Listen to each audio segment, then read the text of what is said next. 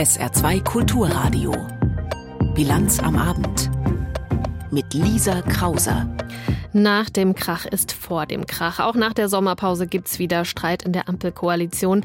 Ein Thema in der Bilanz am Abend. Einigkeit dafür bei anderen Themen. Die Bundesregierung hat die Teillegalisierung von Cannabis auf den Weg gebracht. Und ist es die Chance, reich zu werden oder hochgefährlich, weil viel zu spekulativ? Wir schauen auf die Chancen und Risiken von Bitcoins, zehn Jahre nachdem Deutschland die Kryptowährung anerkannt hat. Willkommen zur Bilanz am Abend. Krach gibt's in der besten Familie mal, aber wenn's immer wieder kracht, quasi ununterbrochen, dann ist das nicht gerade ein Zeichen für ein gut funktionierendes Familienleben. Umso dramatischer, wenn in diesem Fall mit der Familie die Menschen gemeint sind, die dieses Land regieren, die Bundesregierung. Schon vor dem Sommer hat es immer wieder Konflikte innerhalb der Ampelregierung gegeben. Jetzt sollte alles besser werden und dann kracht es gleich wieder, wie heute Vormittag während der ersten Kabinettssitzung nach drei Wochen Sommerpause aus Regierungskreisen bekannt geworden ist. Familienministerin Lisa Paus von den Grünen hat demnach ihr Veto gegen das geplante Gesetz zur Besteuerung von Unternehmen von Finanzminister Christian Lindner, FDP, eingelegt. Martin Polanski in unserem ARD Hauptstadtstudio. Schon wieder Ampelstreit. Was ist da diesmal genau los? Ja, es ist schon wieder Ampelstreit und man hatte sich ja eigentlich versprochen oder auch geschworen, wir machen nicht genauso weiter, wie wir aufgehört haben, nämlich mit viel Streit. Aber jetzt geht's eben so weiter. Und konkret ist es so, dass eben Finanzminister Christian Lindner von der FDP heute das Wachstumschancengesetz, das sogenannte, durchs Kabinett bringen wollte. Das hätte für Steuererleichterungen bei Unternehmen gesorgt. Die Wirtschaft ist ja eines der Hauptthemen derzeit oder die Lage der Wirtschaft. Und das wurde doch recht überraschend jetzt äh, von Lisa Paus, der grünen Familienministerin gestoppt, indem sie gesagt hat, also Entlastung für Unternehmen, Entlastungen für Unternehmen, die gibt es nur, wenn es dann auch mehr Geld für Kinder gibt. Also die Finanzierung der Kindergrundsicherung, die schon lange umstritten ist, die hat sie da jetzt voll wieder aufs äh, Tablett gebracht und pokert hoch. Also gar keine inhaltlichen Einwände. Sie will eben ein Entgegenkommen bei dieser Kindergrundsicherung. Erpresst sie Finanzminister Lindner? Zumindest wird da ja mit richtig harten äh, Bandagen gekämpft. Ja, so sagt es zumindest die FDP. Die spricht ganz offen von Erpressung. Äh, das ist jetzt, sagen wir mal, eine Einschätzungsfrage, wie man das jeweils wahrnimmt. Man kann, glaube ich, aber feststellen, dass es schon überraschend ist, äh, weil ja offenbar, und das ist unwidersprochen, das Gesetz eigentlich geeint war zwischen dem grünen Wirtschaftsminister Habeck und dem FDP-Finanzminister Lindner, die dafür eigentlich auch zuständig sind für diese Fragen, also der Wirtschaft Impulse zu geben. Und dass dann eine grüne Ministerin, die eigentlich gar nichts damit zu tun hat mit dem Gesetz, sondern ja für Familienpolitik zuständig ist, dann sagt hier, äh, stopp mal, ich lege jetzt hier mal mein Veto ein. Das ist schon ziemlich überraschend und zeigt, glaube ich, auch so ein bisschen, dass es möglicherweise innerhalb der Grünen Partei da durchaus unterschiedliche Auffassungen gibt und sie ist ja auch eher eine Partei Linke, also kommt auch eine gewisse Unzufriedenheit da vielleicht auch durch. Mhm. Auf der anderen Seite ist es vielleicht auch einfach nachvollziehbar von Frau Paus zu sagen, ein so wichtiges Thema wie die Kindergrundsicherung, das darf nicht auf der Strecke bleiben, äh, da wird an der falschen Stelle gespart? So argumentiert sie natürlich, wobei, glaube ich, jetzt die Bundesregierung sich einig ist, dass jetzt auf der Agenda ganz oben die Lage der Wirtschaft steht. Die ist ja nun wahrlich nicht rosig. Wir schwanken irgendwo zwischen Rezession und Stagnation. Es gibt große Sorgen um den Standort, um diese ganzen diversen Themen, Fachkräftemangel, Digitalisierungsmängel, hohe Steuern und so weiter und so fort. Da wollte man jetzt eigentlich ein Zeichen setzen. Da wollte man zeigen, wir als Koalition sind handlungsfähig, wir tun da was. Und dieses Thema Kindergrundsicherung, das ja erst sowieso 2025 kommen soll, da jetzt als Vehikel zu benutzen, um letztendlich dieses wichtige Gesetz oder dieses wichtige Signal auszubremsen nach dieser Sommerpause, ist schon bemerkenswert, sagen wir. Ja, wie lässt sich das denn überhaupt erklären? Also man würde ja davon ausgehen, dass das äh, vorbereitet wurde, auch dieser Neustart nach den drei Wochen Sommerpause, dass eben dieses Kabinettstreffen heute auch dementsprechend vorbereitet wurde. Wie kann es denn sein, dass es da jetzt schon wieder so gekracht hat? Diese Frage stellen sich tatsächlich alle und es gibt darauf noch keine wirklich schlüssige Antwort. Äh, wie kann das sein? In der Tat, das Management dieser Kabinettssitzung scheint irgendwie völlig schief gelaufen zu sein. Interessant war jetzt gerade bei der Bundespressekonferenz, dass doch sehr stark versucht wurde zu betonen, diese Regierung handelt. Es wurden ja eine Reihe von Gesetzen ja auch tatsächlich verabschiedet. Solaranlagen auf dem Balkon und so weiter. Auch ein bisschen was, was mit dem Haushalt zu tun hat. Das Cannabisgesetz. Und deshalb diese Betonung, wir machen ja ganz, ganz viel und es gibt so kleine, sagen wir mal, Probleme bei diesem einen Thema und das ist ja nicht, nicht aufgehoben, sondern nur aufgeschoben. Das heißt, dass man verweist jetzt auf die Kabinettsklausur in Meseberg. Aber ich glaube, der Bundeskanzler insbesondere hat sich das so nicht vorgestellt, dass man so rauskommt aus der Sommerpause. Hm, die Union und vor allem auch die AfD, die ja gerade sehr stark ist in Umfragen, die werden sich freuen, dass es jetzt schon wieder Streit äh, gibt in der Ampel. Ist der Bundesregierung nicht bewusst, wie stark sie mit diesen ständigen Querelen die Wählerinnen und Wähler verprellt? Oder ist da offensichtlich einfach nicht mehr Harmonie möglich? Ich glaube eher dann letzteres. Bewusst ist es, glaube ich, allen. Es ist auch allen bewusst, dass die Debatte um das Heizungsgesetz zum Beispiel bestimmt nicht gut war für die gesamte Koalition, dass eben genau dieser Eindruck entstanden ist. Die streiten ja nur, die drei können ja gar nicht miteinander. Und möglicherweise zeigt das Beispiel jetzt, dass man da tatsächlich in vielen Punkten einfach total weit auseinander liegt. Man muss auch sagen, man will ja ein Wirtschaftspaket verabschieden. Und auch wenn man auf die Konzepte schaut, die insbesondere FDP und Grüne haben, die liegen zum Teil einfach konträr gegeneinander. Äh, wie man jetzt Wirtschaft wieder stimuliert, wie man Wirtschaft entfesselt, würden jetzt die FDP-Leute sagen. Also die FDP setzt eben auf weniger Staat durch und, und Steuersenkung und so weiter. Die Grüne setzen eher auf mehr Staat, Subventionen und so weiter. Das lässt sich kaum vereinen. Und da ist das jetzt nur ein Beispiel, ein ganz besonderes, dass jetzt die Familienministerin so ein Gesetz stoppt. Ähm, aber möglicherweise ist einfach der Grundkonsens nur sehr gering vorhanden. Beim Cannabis ist es das, aber beim Wirtschaftsthemen vielleicht nicht so. So die Einschätzung von unserem Hauptstadtstudio-Korrespondenten Martin Polanski. Ja, keine Einigung zwischen Familienministerin Paus und Finanzminister Lindner da. Aber Martin Polanski hat es gesagt, beim Thema Cannabis hat sich die Ampelregierung geeinigt. Das Bundeskabinett hat den Gesetzentwurf von Gesundheitsminister Lauterbach heute Mittag verabschiedet. Die geplante Teillegalisierung von Cannabis kann also kommen. Was das genau heißt, dazu Christopher Jennert. Als allererstes soll der Besitz von 25 Gramm Cannabis für Erwachsene straffrei werden und man soll bis zu drei Pflanzen daheim selbst anbauen dürfen. Der Anbau, der soll aber auch in Vereinen gemacht werden dürfen, also man wird da Mitglied und dann kann man sozusagen über den Verein auch eine bestimmte Menge Cannabis kaufen. Aber da wird es dann auch schon komplizierter. Es wird eben nicht so einfach werden, so einen Verein oder eine Genossenschaft zu gründen. Man braucht eine Erlaubnis. Um die zu kriegen, braucht man zum Beispiel mindestens einen Jugendschutzbeauftragten. Man muss dafür sorgen, dass von außen in diesen Club keiner reinschauen kann. Man muss Mindestabstände einhalten zu Schulen und Kindergärten und so weiter. Und man bewegt sich da auch in relativ engen Grenzen, was den THC-Gehalt angeht und auch die Menge. Also so richtig einfach wird es auch in Zukunft nicht an Cannabis zu kommen, wenn auch zumindest wohl einfacher. Voraussetzung dafür ist aber auch noch, dass das ganze Gesetz auch durch den Bundestag kommt. Der erste Schritt ist immerhin gemacht zur Teillegalisierung von Cannabis in Deutschland. Die Ampelregierung freut das aus den Reihen der Union und zum Teil auch aus der Justiz, aus dem Gesundheitswesen und von Seiten der Polizei gibt es dagegen viel Kritik an dem geplanten Gesetz. Dort wird gewarnt vor Gesundheitsgefahren für junge Menschen und vor Mehrbelastungen für Ermittler und Gerichte. Neben dem Cannabisgesetz hat das Bundeskabinett heute auch die gesetzlichen Regeln zur Wärmeplanung in Städten und Gemeinden auf den Weg gebracht. Demnach müssen alle 11.000 Kommunen in Deutschland bis, bis spätestens 2028 eine Planung für ihre Wärmeversorgung vorlegen. Und diese Regelungen zur Wärmeplanung sind so wichtig, weil sie im Zusammenhang mit dem Heizungsgesetz der Ampelkoalition stehen. Hans-Joachim Viehweger mit den Einzelheiten.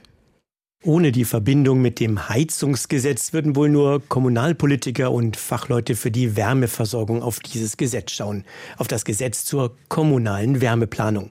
Doch wegen der Verbindung mit dem Heizungsgesetz ist es praktisch für jeden relevant. Im Lauf der Diskussionen um das umstrittene Gesetz wurde nämlich eine entscheidende Korrektur vorgenommen.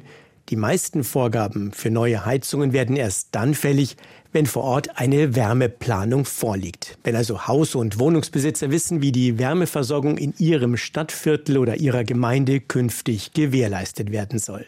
Bauministerin Clara Geiwitz. Die Bürgerinnen wollen natürlich eine Orientierung haben, wenn sie darüber nachdenken, was sie für eine Heizung in Zukunft sich zulegen. Ob sie zum Beispiel in einem Gebiet sind, wo die Kommune Fernwärmeausbau plant, dann wird man sich vielleicht dagegen entscheiden, selber jetzt noch mal zu investieren, sondern darauf warten. Und insofern dient es zum einen der Orientierung der Bürger. Zum anderen sei die Wärmeplanung auch für die Kommunen eine wichtige Hilfe, beispielsweise um zu prüfen, ob Wärme, die bei Industrieprozessen anfällt oder Abwärme von Rechenzentren für die Wärmeversorgung genutzt werden kann. Das ist natürlich auch im Sinne des Klimaschutzes sehr sinnvoll, dass man strukturiert als Kommune erstmal schaut, was habe ich denn eigentlich für ein Potenzial an Wärmeerzeugung, die momentan noch gar nicht genutzt wird. Die kommunale Wärmeplanung beginnt daher mit der Sammlung von Daten zur Wärmeerzeugung und mit Prognosen, wie sich der Verbrauch weiterentwickeln dürfte.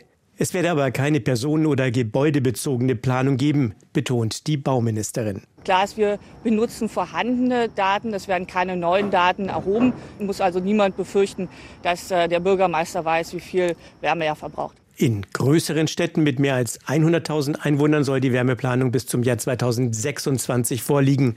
In kleineren Städten bis 2028. Für Gemeinden mit bis zu 10.000 Einwohnern gilt ein vereinfachtes Verfahren. Sie können sich auch zusammentun. Ein Knackpunkt in den weiteren Beratungen könnte noch die Finanzierung werden. Der Bund will zwar 500 Millionen Euro für die Wärmeplanung geben, der Deutsche Städte- und Gemeindebund hält das aber für zu wenig. Ein Bericht von Hans-Joachim Viehweger. Es ist keine zwei Wochen her, da hat die Vorsitzende der linken Fraktion im Bundestag, Amira Mohamed Ali, mitgeteilt, dass sie sich von ihrem Amt zurückzieht, also bei der nächsten Wahl nicht mehr als Fraktionsvorsitzende kandidieren wird. Unter anderem, weil sie nicht damit einverstanden ist, wie die Linke mit Sarah Wagenknecht umgeht. Der Parteivorstand will Sarah Wagenknecht nicht mehr in der Partei haben. Jetzt hat auch Dietmar Bartsch, der zweite Fraktionsvorsitzende, verkündet, auch er wird nicht mehr kandidieren. Ein weiterer personeller Einschnitt für die Linkspartei. Bianca Schwarz berichtet. Schon am Vormittag hatte Dietmar Bartsch seine Linke per Mail informiert, dass er nicht mehr kandidieren wird als Fraktionsvorsitzender. Zu den Gründen schrieb er nichts und auch bei seinem Statement am Nachmittag hielt er sich eher bedeckt. Diese Entscheidung stand für mich sehr, sehr lange fest, schon lange auch vor der letzten Bundestagswahl. Ursprünglich war es so, dass ich diese Entscheidung auf meinem Geburtstag in diesem Jahr bekannt geben wollte. Bartsch ist dieses Jahr 65 geworden und er betonte, er habe die Entscheidung in enger Absprache mit seiner Familie getroffen. Da könnte man zwischen den Zeilen lesen, dass er einfach nur in Rente gehen möchte. Aber Gesagt hat er das so nicht. Im Gegenteil, er habe sich mehrfach hinterfragt. Sehr viele Menschen haben mich dann bedrängt und gesagt, das kannst du in der nicht ganz leichten Situation für die Partei nicht machen. Am Ende bin ich bei meiner Entscheidung geblieben, wenn das auch natürlich keine leichte Entscheidung für jemanden ist, der sich so lange für die Linke und früher für die PDS engagiert hat. Bartsch hat die Linke über Jahrzehnte geprägt. Lange war er Bundesgeschäftsführer der Vorgängerpartei PDS und der 2007 neu gegründeten Linken. Seit acht Jahren ist er Co-Vorsitzender der linken Bundestagsfraktion. Zu seinem Rücktritt haben sich die beiden Parteichefs Janine Wissler und Martin Schirdewan schriftlich geäußert. Wir waren in den letzten Tagen in engem Austausch mit Dietmar Bartsch, haben großen Respekt für seine Beweggründe und bedauern seine Entscheidung. Wir wissen, dass wir mit ihm immer einen Verbündeten haben im Kampf um eine starke und geeinte Linke. Dass dieser Kampf weitergehen werde, das macht Bartsch bei seinem Statement deutlich. Ich will äh, ganz klar sagen, dass das für mich keinesfalls heißt, dass ich in irgendeiner Weise die Linke aufgegeben hätte.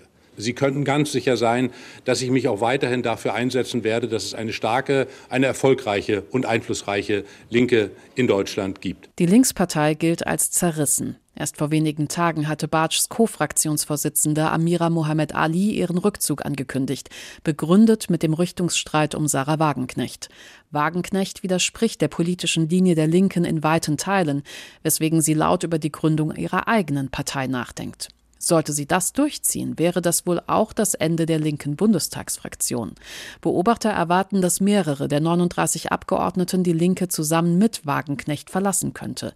Mit weniger als 37 Mandaten würde die Partei aber den Fraktionsstatus verlieren und damit Geld, Einfluss, Posten. Das hieße auch für Dietmar Bartsch, dass er vielleicht nur wenige Wochen als Fraktionsvorsitzender im Amt wäre. Sagen will er dazu nichts. Ich habe in meiner Erklärung geschrieben, und das meine ich auch ganz ernst, dass gerade Eigenschaften wie Menschlichkeit, wie Solidarität, wie Herzlichkeit und ganz viel Lächeln die Linke auszeichnen sollten. Und deshalb ist es völlig unangemessen, über Dinge, die einen vielleicht stören, da gibt es immer viel in einem Leben äh, zu reden, sondern andersrum. Bis zum Jahresende will Sarah Wagenknecht sich wegen ihrer eigenen Partei entschieden haben.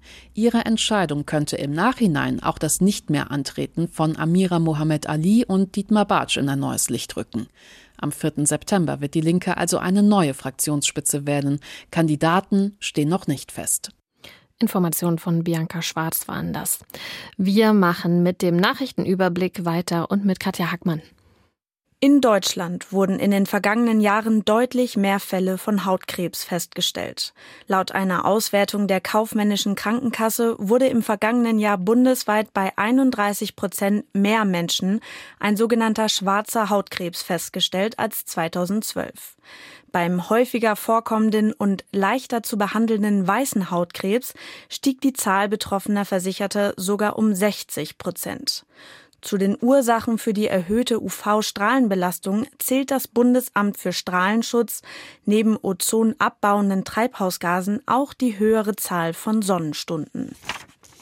Ein Mann, der wegen Drogenhandel und Waffenbesitz angeklagt ist, hat vor dem Landgericht Saarbrücken ein Geständnis abgelegt. Die Verteidigung hatte zuvor einen sogenannten Deal angeregt. Den 38-Jährigen erwartet nun eine Freiheitsstrafe von bis zu sechseinhalb Jahren. Ein psychiatrisches Gutachten soll nun seine Schuldfähigkeit klären. Der Mann aus Schiffweiler hatte Anfang des Jahres für einen Großeinsatz von Polizei und Feuerwehr gesorgt. Bei einer Hausdurchsuchung waren größere Mengen Kokain entdeckt worden. Der Verdächtige war danach untergetaucht. Seine Schlangenzucht hinterließ er unbeaufsichtigt. Als ein Passant im Januar eine erstarrte Viper fand, musste das Gebäude evakuiert werden. Im Heusweiler Rathausfestsaal können bis auf weiteres keine Veranstaltungen stattfinden. Die Gemeinde teilte dem SR zur Begründung mit, die starken Regenfälle der vergangenen Tage hätten einen Wasserschaden verursacht. Auch habe man an der Dachkonstruktion Schäden entdeckt. Einige Dachbalken seien morsch. Zudem müsse der Parkettboden ausgebessert werden. Das für morgen geplante Konzert des Internationalen Violinfestivals Saar wurde in die Kulturhalle am Heusweiler Markt verlegt.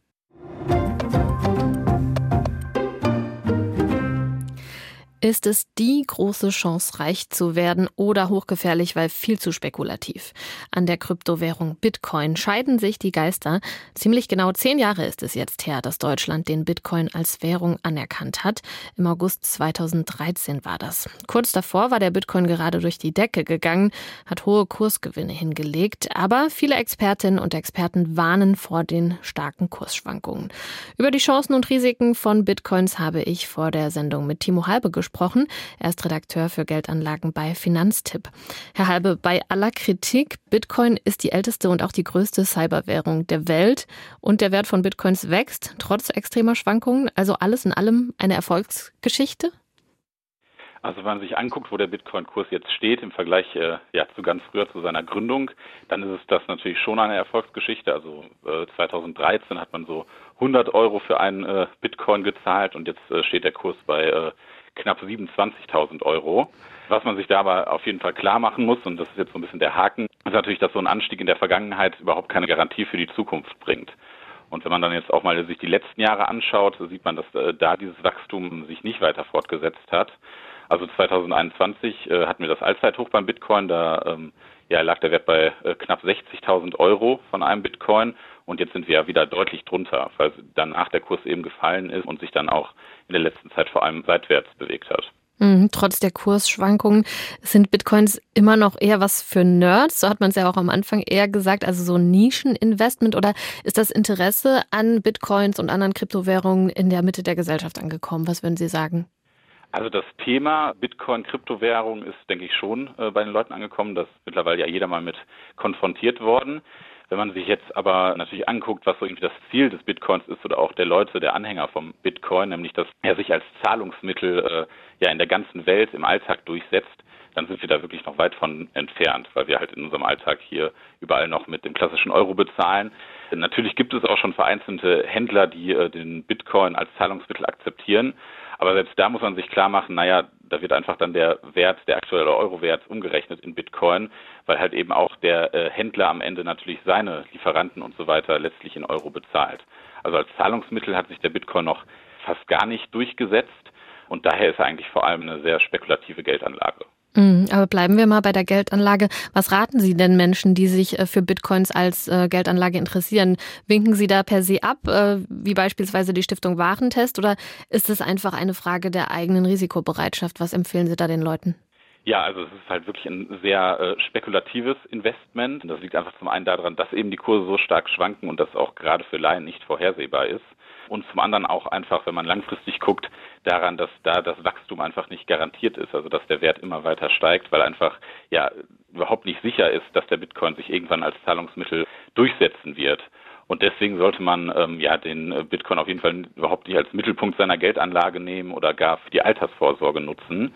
Wer jetzt natürlich ja einfach das mal ausprobieren will und sich für das Thema interessiert, weil er auch vielleicht äh, technikaffin ist und so weiter, der kann natürlich auch ein bisschen Geld durchaus da investieren. Man sollte sich dann halt wirklich klar machen, dass das dann wirklich ja Spielgeld ist, ähm, mhm. Geld, äh, ja, wo man ja einem vorher klar sein sollte, dass es halt komplett auch weg sein kann am Ende. Also wahrscheinlich, sage ich mal, klassisch das Geld, was man sonst so zum Lottospielen nutzen würde. Mhm. Was immer kritischer betrachtet wird, ist ähm, der Umweltaspekt beim Thema Bitcoins. Bitcoins schürfen ist sehr energieintensiv. Kann das äh, dem Bitcoin irgendwann zum Verhängnis werden oder sind da klimafreundliche Lösungen in Sicht? Ja, tatsächlich ist es so, dass der Bitcoin einen sehr hohen CO2-Ausstoß verursacht, also auf dem Niveau wirklich von äh, so einem mittelgroßen Land wie Schweden. Und das liegt eben, äh, wie Sie sagen, an diesem Schürfen von Bitcoins, wo einfach ein sehr, sehr hoher Stromverbrauch entsteht. Und dieser wird halt aktuell ähm, vor allem durch fossile Energien, also durch Kohle und Gas gedeckt. Und so entsteht halt der hohe CO2-Ausstoß. Theoretisch ist es aber natürlich durchaus möglich, dass dadurch, dass sich immer mehr erneuerbare Energien durchsetzen, langfristig sich dieses Problem löst, weil wir dann quasi einfach ja erneuerbaren Energien wie Wasserkraft, Sonnenkraft und ähnliches quasi auch für das Bitcoin-Schürfen genutzt wird. Aber für die nächste Zeit ist äh, das erstmal nicht in Sicht, dass sich das ändern wird. Bitcoin-Fans äh, betonen ja immer wieder die Vorteile bzw. die Chancen, beispielsweise, dass Bitcoins unabhängig sind von staatlicher Kontrolle. Außerdem sei der Inflationsschutz relativ hoch, hört man oft. Wie schätzen Sie das ein? Ja, also tatsächlich ist das so, dass dem Bitcoin, sag ich mal, von Natur aus so ein Inflationsschutz gegeben ist, oder genau gesagt von seinem Code her. Einfach weil ähm, ja die Menge an Bitcoin, die produziert werden kann oder die entstehen kann, ist begrenzt und auch die zeitlichen Abstände, in denen neuer Bitcoin geschürft wird, sind vom Code fest vorgeschrieben. Es kann also niemand einfach kommen und sagen, ähm, ja, ich schaffe jetzt einfach mal ganz viel Bitcoin. Und das unterscheidet ihn natürlich auch ähm, ja, von klassischen Währungen ähm, wie den Euro oder den Dollar, wo natürlich die Notenbanken ähm, ja, die Geldmenge erhöhen können. Trotzdem muss man aber diesen Inflationsschutz natürlich auch sagen, dass äh, das auch nur so nur dann funktioniert, wenn die Nachfrage eben hoch ist, also wenn das große Interesse am Bitcoin da ist weil ähm, ein knappes Gut bringt dann am Ende natürlich auch nicht, wenn es nichts wert ist. Hm. In Deutschland ist der Bitcoin ja vergleichsweise unbeliebt. Da kommt wahrscheinlich die generelle Technologieskepsis der Deutschen zum Tragen. Andere Länder wie El Salvador, die nutzen den Bitcoin schon als offizielle Währung. Äh, mehr oder weniger erfolgreich, muss man dazu sagen. Aber was denken Sie, welchen Stellenwert wird äh, der Bitcoin in zehn Jahren in Deutschland haben? Ja, da bräuchte ich jetzt die äh, sprichwörtliche Glaskugel. Was man, denke ich, auf jeden Fall schon absehen kann, ist, dass wir langfristig äh, immer häufiger und immer mehr ähm, ja, mit digitalen Währungen, mit Kryptowährungen bezahlen werden. Was man aber, denke ich, jetzt überhaupt noch nicht sagen kann, ist, welche Währung das dann sein wird und ob der Bitcoin sich da durchsetzen wird oder ob es ja am Ende vielleicht eine andere Währung ist. Die EZB ähm, hat ja zum Beispiel jetzt angekündigt, dass sie langfristig auch einen digitalen Euro als Alternative zum Bargeld einführen will. Die Einschätzung von Timo Halbe von Finanztipp zur Zukunft des Bitcoins, zehn Jahre nachdem er in Deutschland als Währung anerkannt worden ist. Im Saarland werden wieder mehr Gebrauchtwagen verkauft. Nach Zahlen des saarländischen Kfz-Verbands haben im Juli fast 15 Prozent mehr Fahrzeuge den Besitzer gewechselt als vor einem Jahr. Auch die Preise entspannen sich etwas. Jimmy Boot mit den Einzelheiten. Nachdem die Preise monatelang gestiegen waren, seien sie nun wieder stabil. Um etwa ein Prozent seien Gebrauchtwagen im Juli im Vergleich zum Vormonat günstiger geworden, so der saarländische Kfz-Verband. 2022 hatten die Preise mit im Schnitt fast 14.000 Euro auf dem Privatmarkt ein Rekordniveau erreicht. Gut 7.200 Gebrauchte hätten im Juli den Besitzer gewechselt, fast 1.000 mehr als vor einem Jahr. In der Halbjahresbilanz liegen die Verkäufe im aktuellen Jahr aber immer noch unter dem Vor-Corona-Jahr Jahr 2019. Der Vorsitzende des Kfz-Verbands Manfred Bitsch spricht weiter von einer angespannten Situation. Auf dem Markt fehlten vor allem junge Gebrauchtwagen. Auch gebrauchte E-Autos seien noch Mangelware und oft teuer. Rückblickend meint Kfz-Verbandschef Bitsch, der Frühling habe die Erwartungen der Autohändler nicht erfüllt. Angesichts der aktuellen Zahlen hofft er aber auf einen starken Herbst. Unternehmen müsste man sein, dann könnte man sich zurzeit weltweit die Standorte für neue Werke aussuchen. Die, die, Subventionen werden einem auf dem Silbertablett präsentiert. Diesen Eindruck kann man bekommen. Deutschland zum Beispiel fördert Chipfabriken und Batterieproduktion in Milliardenhöhe. Und auch Großbritannien macht mit im Wettbewerb um große Investitionen. Aber das ist im Land nicht unumstritten, wie Christoph Prössel berichtet. 4,6 Milliarden Euro will der indische Industriegigant Tata in England investieren, um eine Batteriefabrik zu bauen. Für Premierminister Rishi Sunak war das vor vier Wochen eine hervorragende Nachricht, wie er Sky News sagte. Das ist eine der größten Investitionen im automobilen Sektor. Hier sehen wir die Transformation zu elektrischen Autos. Tausende Jobs werden geschaffen. Für die Investition gab es aus Sicht des Unternehmens gute Gründe. Tata gehören die englischen Marken Jaguar und Land Rover. Der Bedarf an Autobatterien wird auch im Vereinigten Königreich groß sein. Doch das alleine reichte offenbar nicht. Der Konzern soll Subventionen in Höhe von 600 Millionen Euro erhalten haben. Offiziell wurde diese Zahl nicht bestätigt. Das Vereinigte Königreich befindet sich in einem Wettrennen um Industrieansiedelungen. Immer mehr Konzerne können wählen, wo sie sich niederlassen. Subventionen spielen eine bedeutende Rolle. Die USA haben ein milliardenschweres Subventionspaket aufgelegt, den Inflation Reduction Act. Und auch Europa fördert viel freizügiger und wird im Herbst ein ähnliches Paket auf den Weg bringen, Net Zero Industry Act genannt. Der Inflation Reduction Act sei ein Game Changer gewesen, habe alles verändert, sagt David Bailey, Professor für Wirtschaftswissenschaften an der Universität Birmingham und führt als Beispiel den traditionsreichen Autohersteller Lotus an, der zum chinesischen Konzern Geely gehört. Selbst die Firma Lotus mit Firmensitz in Großbritannien überlegt, ein Werk in den USA zu bauen, ermöglicht durch Gelder aus dem Inflation Reduction Act.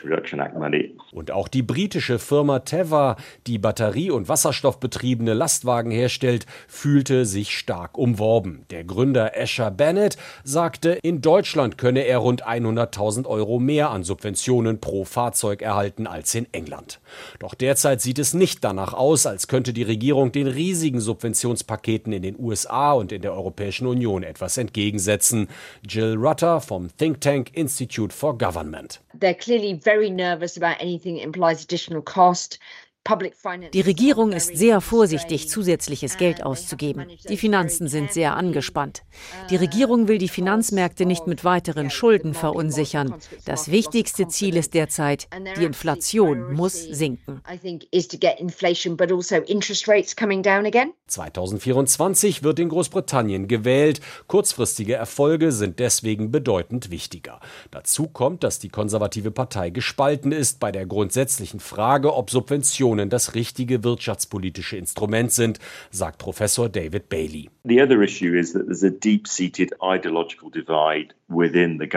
Es gäbe liberale Politiker, die Subventionen ablehnen. Andere in der Partei befürworten die Zahlungen, um den Wandel hin zu einer grünen Wirtschaft und vor allem zu einer kohlendioxidfreien Zukunft anzuschieben. Ein Beitrag von Christoph Brössel. Und wir bleiben bei den Briten. Die haben heute was Sportliches zu feiern. England steht im Finale der Fußball-WM der Frauen.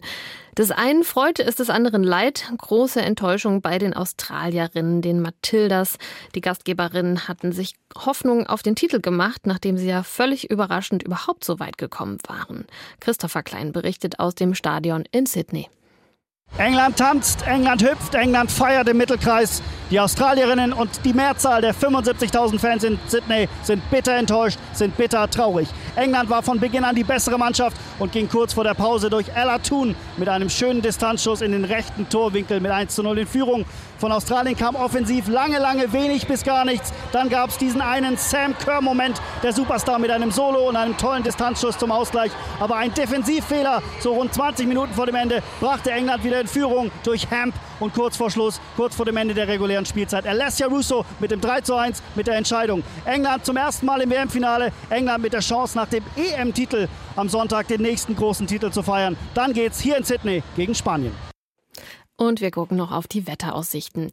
Der Deutsche Wetterdienst warnt im ganzen Saarland ab jetzt, also ab 18 Uhr, vor schweren Gewittern und auch in der Nacht kann es teils kräftige Gewitter geben, örtlich mit Unwettergefahr, mit Starkregen, Hagel und Sturmböen. Morgen kommt dann teils die Sonne raus, es sind aber auch dann noch Schauer und Gewitter möglich und es bleibt wie heute schon drückend schwül bei bis zu 28 Grad. Auch das Wochenende wird schwül, dafür aber ab Freitag trocken und es wird wieder richtig heiß im Saarland bis 32 Grad ab Freitag. Das war die Bilanz am Abend. Hier auf SR2 Kulturradio geht es jetzt mit Sarah Sasso weiter. Mein Name ist Lisa Krauser. Ich sage vielen Dank im Namen des ganzen Bilanzteams für Ihr Interesse an der Sendung und wünsche Ihnen noch einen schönen Abend. Tschüss.